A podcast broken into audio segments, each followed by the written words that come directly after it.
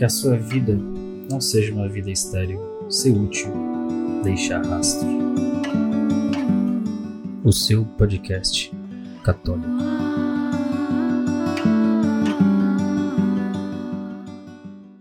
Olá, olá, olá, seja muito bem-vindo ao seu Útil Deixar Rastro Podcast, o seu podcast católico. E hoje, sábado, penúltimo dia do nosso advento da terceira semana, trazendo para você a meditação, sempre agradecendo a sua presença, agradecendo por você estar acompanhando aqui essas meditações e também sempre pedindo para que você, se ainda não fez, se inscreva no nosso, no nosso canal no YouTube, se inscreva aqui na plataforma de podcast que você está ouvindo e nos acompanhe, porque depois das meditações ainda teremos muitos conteúdos muito legal. A gente vai estudar em conjunto aqui nesse podcast tá bom?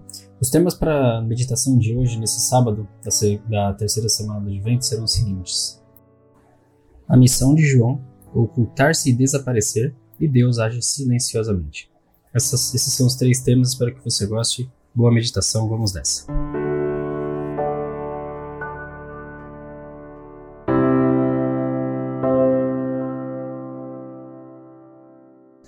O que virá a ser esse menino? Os amigos de Zacarias e de Isabel, na sua pequena aldeia, ficam admirados. Estão acontecendo coisas maravilhosas à volta do nascimento de João. A expectativa cresce a cada momento. Seu pai acaba de recuperar a fala e todas as suas palavras são de louvor e de bênção a Deus. Zacarias não pode esconder a sua alegria e o seu agradecimento. Os que rodeiam percebem que houve uma intervenção divina em todos os acontecimentos e por isso não querem perder nada. Gravam todas as palavras no mais íntimo da sua alma. Naquela aldeia, ouviram dizer como o Senhor tinha sido misericordioso com Isabel. Neste Natal, que já está chegando, nós também queremos ouvir novamente as misericórdias de Deus, como é bom, quanto nos ama e como nos quer salvar e libertar do pecado. Podemos pedir aos parentes de Maria que nos ajudem a, afirmar, a, a afinar o ouvido, a dispor-nos melhor possível para receber o dom maravilhoso da redenção.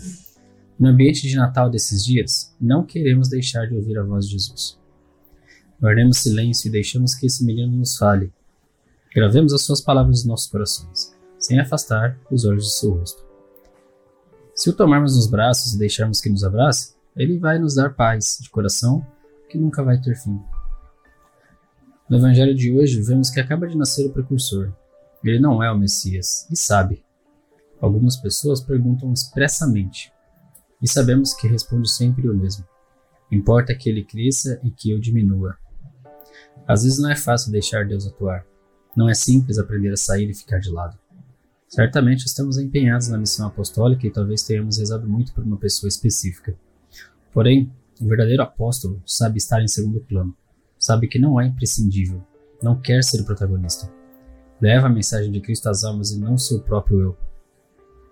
Podemos pedir a São João Batista que nos ajude a ser, como ele foi, bons precursores da chegada de Jesus à vida de tantas pessoas que nos rodeiam. Saborear algo significa apreciar os frutos que produz. O apóstolo sempre vê frutos, porque sabe que nada do que faz em união com Jesus Cristo fica sem resultado. Saboreia sempre a sua missão, mesmo que não veja o efeito. O modo como Deus realizou a redenção é misterioso. O seu nascimento, que celebraremos em breve, aconteceu sem quase que ninguém soubesse.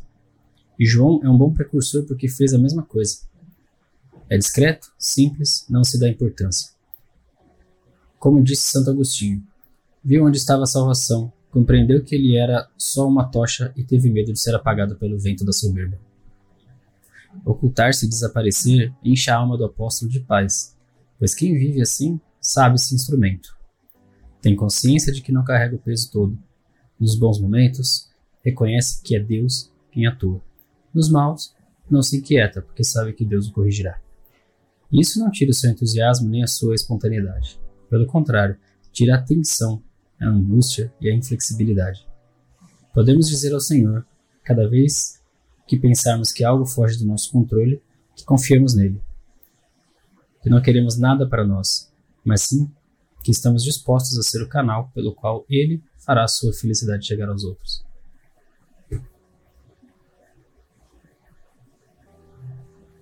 Muitos santos sentiram-se inclinados a viver esta humildade.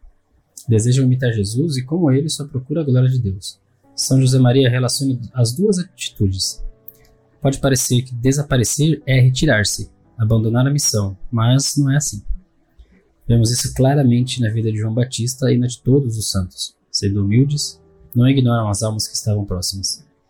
Por isso São José Maria podia dizer: Desde que me decidi a escutar a voz de Deus, ao vislumbrar o amor de Jesus, senti na minha alma um desejo de me ocultar e desaparecer, de viver aquele ilum oportete, crescere, miantum minui. Convém que cresça a glória do Senhor e que a mim não me vejam. Outras vezes, dizia-o de forma mais resumida: Ocultar-me e desaparecer é o que me corresponde. Que só Jesus brilhe. João também foi na frente de Cristo quando chegou o momento de dar a vida. Para ele deve ter sido uma grande alegria ver como seus discípulos encontraram o Messias e como permaneceram com ele. Ao ser preso e executado, deve ter pensado que tudo aquilo valia a pena para cumprir a vontade de Deus, mas ignorava que o próprio Messias seguiria suas pegadas pouco tempo depois. O Batista é o maior dos nascidos de mulher, e, mesmo assim, viveu tentando passar despercebido. O nome João significa preferido de Deus, logo podemos dizer que aquele que se oculta, Deus o torna feliz, dá-lhe paz, faz que saiba saborear. A carga torna-se suave e o jugo leve. O plano de Deus realiza-se desta forma, no silêncio e sem que muitos percebam. Interessa-nos que Cristo reine e ele já decidiu de que modo o vai fazer. Da cruz, da dor que implica carregar os pecados de todos os homens. Cumpriu-se profecia sobre a humildade divina levada ao limite. Inclinar-se de Deus, o inclinar-se de Deus assumiu um realismo inaudito, antes inimaginável. O Criador que tudo sustenta em suas mãos, de quem todos nós dependemos, faz-se pequeno e necessitado do amor humano. Deus está no curral. De fato, de que modo poderia parecer maior e mais pura a sua predileção pelo homem, a sua solicitude por ele?